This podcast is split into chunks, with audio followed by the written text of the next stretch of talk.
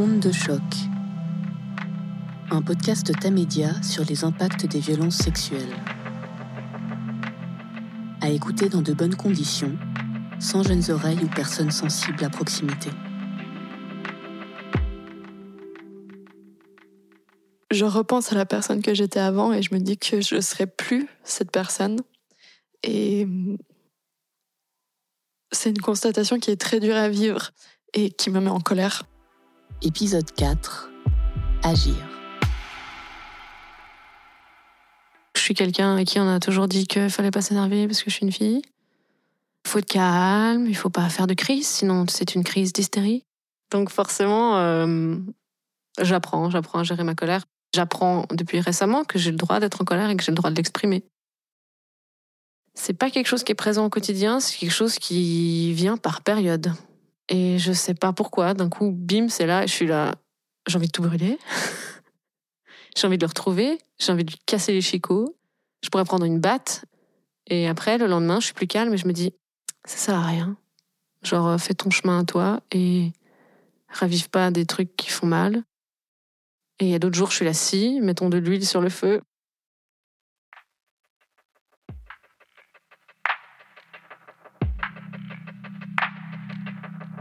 Depuis MeToo, on entend beaucoup que la parole est libérée. Mais comment on fait pour supporter l'insupportable? Peut-on se permettre d'être hors de soi? Quelle place laisser à la colère, à l'envie de vengeance, au besoin de justice? Et est-ce que la violence engendre la violence?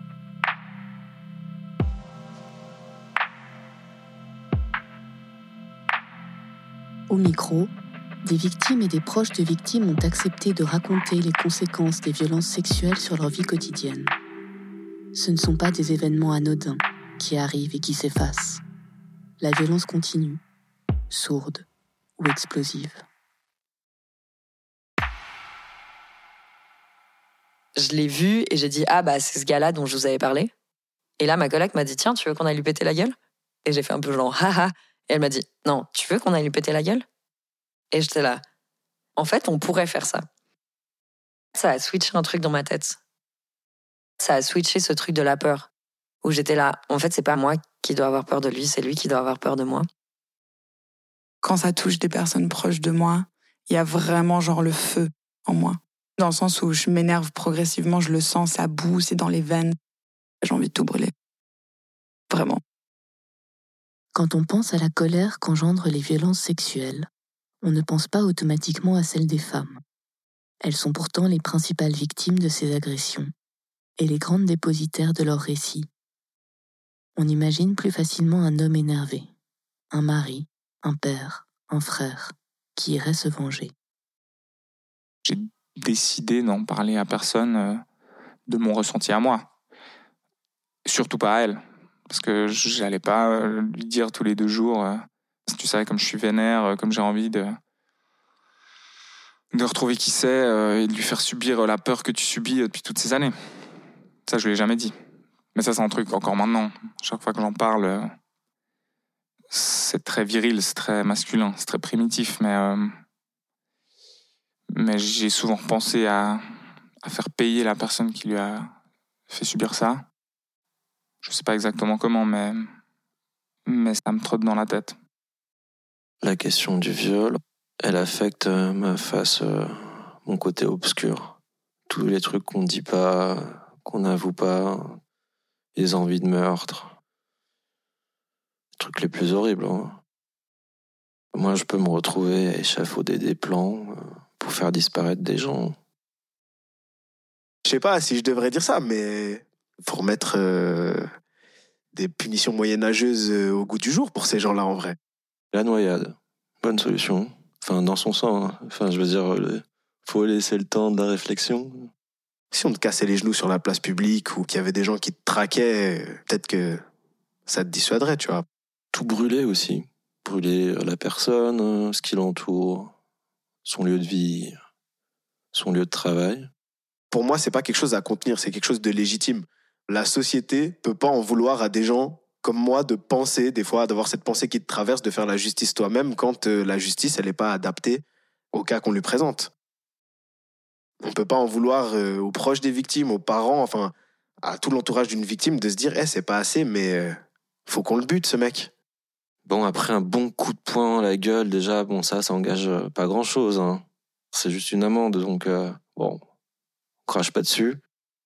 Dans ces moments où ça crée des tensions dans notre famille, ça crée des tensions dans notre couple, j'ai envie de, en fait, j'ai envie de revenir à la source du problème.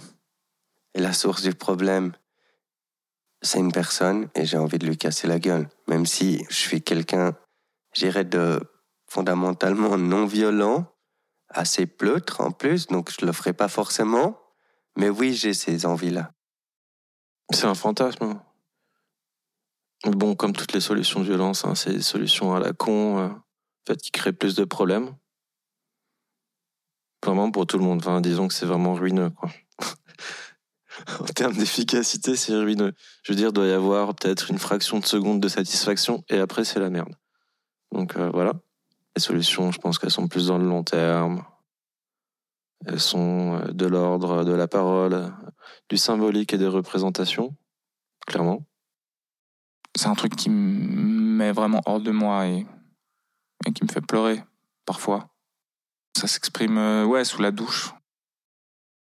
Moi, je pleure sous la douche. Si certains proches gardent leur fantasme de vengeance secret, d'autres pas. Cette envie d'aller faire justice soi-même est courante. Les professionnels qui reçoivent l'entourage des victimes de violences sexuelles mettent un point d'honneur à rappeler que ce n'est pas une solution, ni pour la personne lésée, ni pour ses proches.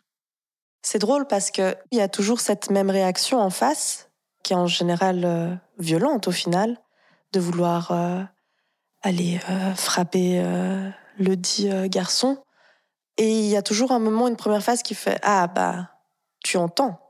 Tu sais que c'est horrible. Et en même temps, l'attention, elle est toujours portée sur la mauvaise personne. C'est qu'au final, on va toujours beaucoup plus s'intéresser à lui, alors que lui, il est plus là, on s'en fiche. On... Ils le connaissent même pas, ils savent même pas qui c'est, ils l'ont jamais vu, mais c'est lui qu'ils ont envie de frapper et pas moi qu'ils ont envie de faire un bisou sur le front ou j'en sais rien, ou de questionner, de juste me dire euh, à moi des choses. Et du coup, c'est ambivalent parce qu'il y a ce moment où on se sent un petit peu reconnu, parce qu'on se dit, bah, si ça crée cette réaction, c'est que ça a touché quelque part et quelque chose. Et après, une déception parce que c'est pas porté sur la bonne personne. Bien sûr qu'ils veulent protéger. Mais moi, je les comprends. hein. C'est naturel. Le problème, c'est que il y a des moments, et ça m'est arrivé, où ça nous coince dans des dynamiques qui sont pas saines. On ne peut pas me protéger. Le mal est fait. Et du coup, concentrons-nous sur le fait d'aller mieux. Quand on est coincé dans ce triangle agresseur, victime, protecteur, ça coince les relations là-dedans. Et ça, c'est pas agréable parce que, en même temps, moi, j'avais le sentiment d'être coincé dans cette position de victime aussi. Si on a besoin de protection, c'est qu'on est vulnérable. Si on est vulnérable, c'est qu'on est victime. Et ça, j'ai envie d'en sortir là aujourd'hui. J'ai pas besoin d'être protégé. J'ai besoin d'être soutenu. J'ai besoin d'être vu. J'ai besoin d'être entendu. Mais j'ai pas besoin d'être protégé. Je suis capable de faire les choses. Et ce dont je suis fière, c'est que je l'ai fait toute seule. Et personne ne pouvait le faire pour moi, de toute façon. Ce qui me met en colère, c'est que on ne veut pas m'entendre. On veut pas m'écouter et on veut pas regarder ça en face. Et il y a même pas besoin de dramatiser ça, il y a même pas besoin de me regarder avec des yeux de chien battu. J'ai même pas besoin de pitié. J'ai juste envie qu'on me regarde, qu'on me regarde dans les yeux en disant OK, il t'est arrivé ça et ça fait partie de toi. Et je veux plus qu'on détourne le regard, je veux plus entendre des euh, oh purée, t'as mis tout le monde mal à l'aise. Les gens qui minimisent les conséquences de viol ou d'abus sexuels, très franchement, me semblent d'abord faibles. Je peux très bien comprendre que ce soit une stratégie d'autodéfense, qu'il est difficile de faire face à cela, et qu'il est peut-être d'autant plus difficile que ce n'est pas à soi-même que c'est arrivé. Et pour moi, c'est quelque chose qui me révolte en fait. Même si on a l'impression de ne pas être concerné, l'ampleur du phénomène nous touche. Il impacte toute la société. Les violences sont un problème de santé publique et en particulier les violences sexuelles et les violences de genre. Emmanuel Escar, psychiatre spécialiste des violences. Pourquoi? Parce que de multiples études le disent depuis près de même plus de 30 ans que c'est responsable de beaucoup d'atteintes à la santé, à la fois physique, à la santé psychologique, la santé sexuelle, mais aussi la santé sociale et familiale. Les personnes qui peuvent, par exemple, plus travailler ou qui n'ont jamais pu travailler en raison de problèmes de santé qui sont aussi liés à des traumatismes euh, coûtent à la société. Là, il y a un constat simple. Nicole Bernouilly, pédopsychiatre. Les Américains ont fait une étude qui a débouché sur un questionnaire qui s'appelle le questionnaire ACE. ACE, c'est Adverse Childhood Events, donc euh, les événements traumatiques dans l'enfance, qui montrent clairement que s'il y a plusieurs facteurs traumatiques, les gens vont développer plus de maladies, par exemple cardiovasculaires, vont être tabagiques, développer des maladies pulmonaires, euh, vont aller vers la toxicomanie pour essayer justement de calmer ce traumatisme qui revient sans arrêt euh, d'une manière ou d'une autre, soit dans le corps, soit dans la tête. Et euh, ça a un impact sur la société qui est quand même euh, très important. On peut agir pour diminuer ces violences sexuelles. Emmanuel Escar. Par exemple, on pourrait faire des programmes de prévention des violences sexuelles, déjà chez les enfants, à la non-violence sexuelle, au respect par rapport au genre. Donc il y a la prévention qui est possible. Hein. Le fait aussi de lutter contre la pauvreté, contre certaines pratiques patriarcales, et puis de limiter bah, l'accès aussi à, des produits comme l'alcool ou bien aux drogues. Et puis de bien traiter les traumatismes de l'enfance et de l'adolescence, ça peut permettre d'éviter de futures victimes de violences sexuelles. Donc il y, y a de quoi faire. Je pense que je connais plein de victimes sans qu'elles aient témoigné de quoi que ce soit. Une dizaine, c'est sûr. Ça, c'est sûr. Et euh, je pense que si je pars encore plus loin et que je prends le temps de réfléchir, ça peut doubler. Alors, j'en connais plusieurs. Une petite quinzaine euh, assez facilement. Il y a environ une dizaine de victimes proches de moi qui sont euh, confiées. Je dirais une, deux, trois. Je pense que le premier, c'était un de mes potes. Un de mes meilleurs potes. 4, 5. Je sais pas combien de victimes je connais. J'ai pas très envie de faire le compte comme ça. 6. 6 personnes. Ce qui est trop. Beaucoup trop, en fait. Des hommes et des femmes. À chaque fois que j'avais une pote qui me racontait ça, j'étais là, ok, encore une. Je me rappelle, j'en avais parlé avec une copine une fois. Et elle m'a dit, mais moi, j'en peux plus. Genre, toutes mes potes ont été violées. Et j'étais là. Ouais. Et en fait, je suis un numéro de plus dans ces stats de, en fait, tout le monde, quoi. Je connais pas une seule personne qui a pas été victime de violences sexuelles autour de moi. En tout cas, les femmes autour de moi. Évidemment, ça me met en colère. Évidemment. Je suis confrontée à ça tous les jours de ma vie. On n'entend parler que de ça, partout, tout le temps. Donc, c'est impossible de pas être en colère.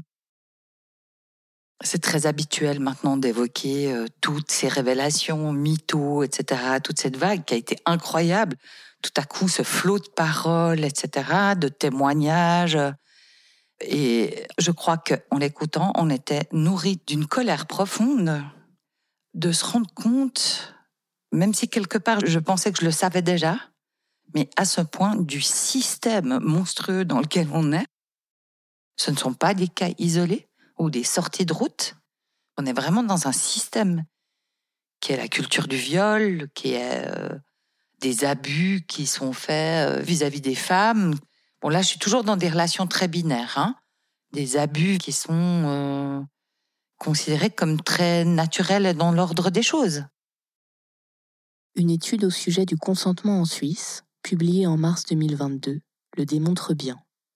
Chloé Jans, statisticienne et politologue à l'Institut GFS Berne. En ce moment, malgré tout, une grande partie de la politique et de la vie professionnelle est très fortement marquée par les hommes. Et la perception des limites dans le domaine de la sexualité est très différente entre hommes et femmes. Par conséquent, dans le contexte politique et social actuel, dans le cadre d'une plainte ou de toute autre chose, si l'on veut aborder le sujet du consentement, les femmes sont tout simplement sous-représentées dans ces questions qui les touchent pourtant de si près. Et c'est un énorme problème parce que nous voyons que les hommes et les femmes ont une autre perception et d'autres limites. Je pense que quelqu'un qui ne sait pas, ça veut dire qu'il a juste pas posé de questions à sa mère. Ou que sa mère n'a pas envie d'en parler. Je peux concevoir qu'on n'ait pas toujours envie ou la force de revoir tout ça. Parce qu'effectivement, ça implique beaucoup de reconsidération des relations qu'on a avec ses proches, avec les personnes qu'on aime, avec euh, sa famille, etc. Donc, je peux parfaitement comprendre que ça soit difficile de considérer ah mais oui en réalité cette personne que j'aime beaucoup ou j'en sais rien avec laquelle je partage ma vie m'a violée et ça c'est un gros gros morceau.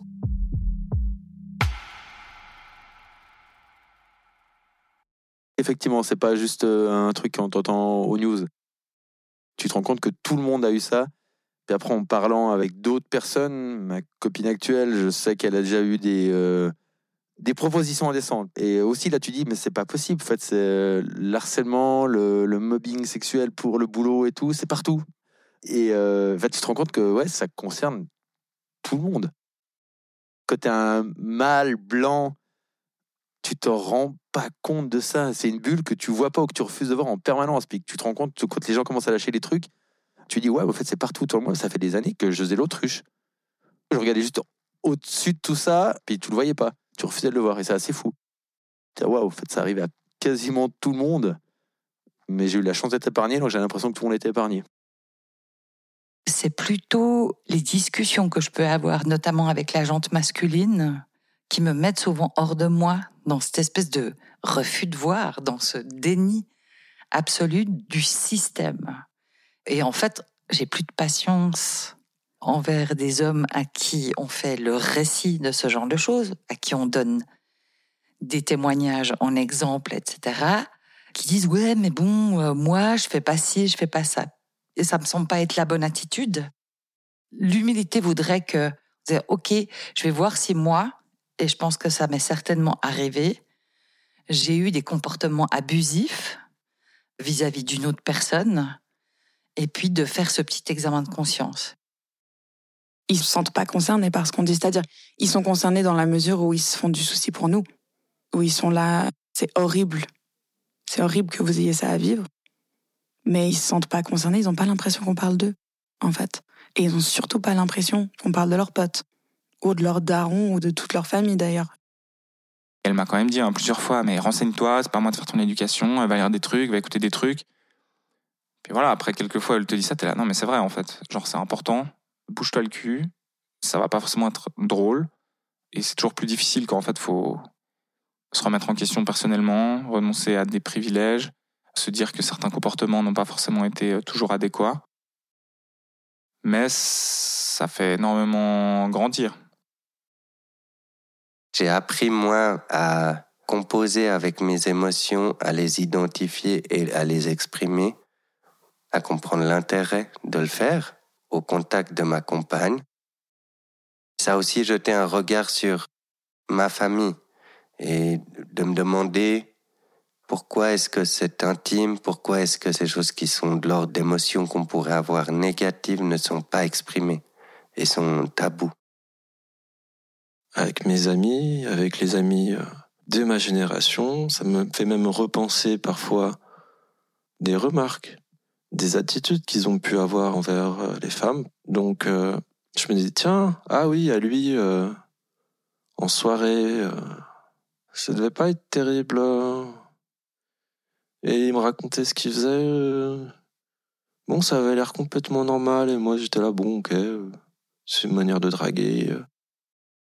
Avec tout ce qu'on entend tous les jours, malheureusement, c'est sûr que il faut réfléchir, faire. Euh, c'est moche à dire, mais faire un travail sur soi-même pour être euh, bah, pour être un être humain correct, en fait. Parce que malheureusement, il n'y a pas tout le monde qui est éduqué de la même façon et qui sait comment bien se comporter.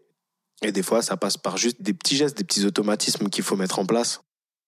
Par exemple, euh, je sais pas, reprendre tes potes euh, quand ils font un commentaire déplacé ou euh, quand ils sont relous avec une copine à toi ou... et que tu vois qu'elle rigole mais qu'au fond elle rigole pas tant que ça, bah juste ça, je pense que pour elle, ça peut faire la diff aussi de voir que bah dans son entourage, il y a des gens qui voient aussi ces petites choses et qui font euh, c'est même pas un effort, mais qui font juste le geste de venir et dire écoute, hey, t'es mon pote, mais là t'abuses. En fait, c'est pas comme ça qu'on se comporte. Et voilà, peu importe la réaction de ton pote, de ton groupe de potes, etc. Des fois, il faut savoir imposer euh, ses convictions, en fait. quand tu t'intéresses à la thématique du genre, du féminisme, du patriarcat, des violences sexuelles, etc., après tu vois ça partout. Et tu peux faire une lecture euh, genrée, euh, sexiste d'absolument tout, du nom de la rue où t'es, à l'article de journal, à la manière dont euh, le serveur va se comporter avec toi. C'est devenu un sujet, je pense, central, même en tant que curseur de mes affinités éthiques et politiques. C'est devenu le curseur de mes jugements. Ça a renforcé mon engagement féministe. Je parle pour les personnes de genre féminin en général. Ce qui réveille leur engagement féministe, c'est une agression. Pour la plupart des personnes que j'ai connues. Et c'est super triste. J'en discute avec des jeunes femmes qui ont une trentaine d'années maintenant. Et euh, je me rends compte que c'est passionnant, mais c'est vraiment pas simple de réécrire, de tout reconstruire en réalité. Le féminisme est une façon d'agir. L'expérience intime, tue, tabou, devient une parole publique qui ébranle la société. MeToo a changé la donne parce qu'on dit les choses maintenant. On dit beaucoup plus. Mais plus profondément, non. Tout aura changé le jour où quelqu'un qui a été violé pourra simplement déposer plainte sans se poser de questions. C'est pas parce que la vague MeToo a permis de faire bouger les fronts sur peut-être la médiatisation de ces problématiques-là, c'est pas parce que tout ça a lieu que la norme de la justice, elle, elle a pu évoluer. Muriel Gollet, directrice du Centre La Vie de Genève. On parle de définition des articles pénaux, on parle des normes d'application, de toute une jurisprudence qui potentiellement a beaucoup, beaucoup, beaucoup restreint la possibilité de la justice de reconnaître euh, un certain nombre de violences sexuelles. Donc, en effet, le risque est quand même aussi que ces plus jeunes, pour parler d'elles, arrivent tout feu, tout flamme, avec une capacité à oser s'exprimer, à oser décrire ce qu'elles ont vécu qui n'était pas OK, très certainement, mais qui pour autant, malheureusement parfois, ne représente pas, à l'aune du droit actuel, soit une infraction pénale, soit probablement une infraction la vie, soit leur donne une meilleure perspective devant la justice pour être reconnue en tant que victime. Une étude estime que 8% des femmes victimes de viols ou d'agressions sexuelles se sont rendues à la police en Suisse. Porter plainte ne signifie pas avoir accès à un tribunal. Trois quarts des cas de viol sont classés par le ministère public, car notre code pénal est extrêmement restrictif. Pour le quart restant, les agresseurs présumés sont largement acquittés. Pour une majorité des personnes qui franchissent cette étape, c'est une étape extrêmement difficile parce que jugée trop longue, parce que jugée comme revictimisante, parfois extrêmement difficile. Les personnes euh, relatent, euh, et elles le font aussi au centre de la vie bien sûr, l'horreur de se voir adresser des questions complètement déplacées, parfois très accusatrices, une femme euh, violée euh, par euh, une personne qu'elle connaissait, on va lui demander si elle fait souvent par ailleurs l'amour avec son conjoint, si c'est plutôt dans telle position ou dans telle autre.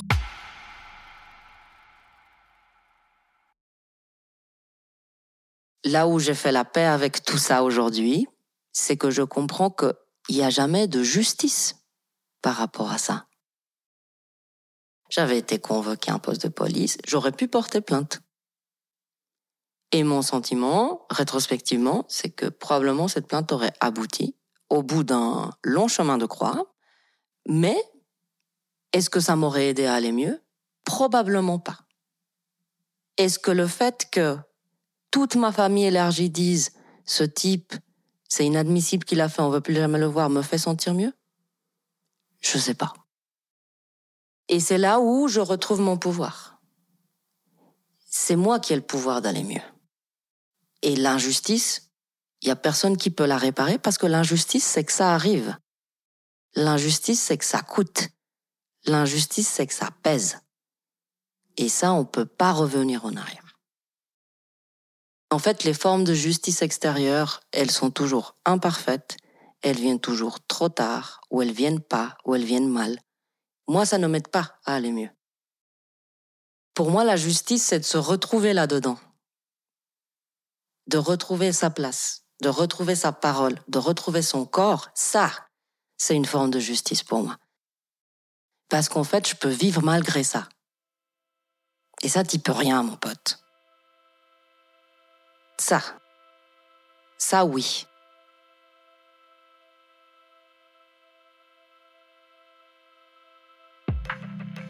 Onde de choc est un podcast de Tamedia. Merci infiniment à toutes les personnes qui ont accepté de confier leurs mots au micro d'Alice Randeguer, qui a également écrit, réalisé et mixé cette série. La musique et le mastering sont de Shinto. Voix additionnelle, Lorraine Fassler. Si ce podcast vous a plu, parlez-en autour de vous.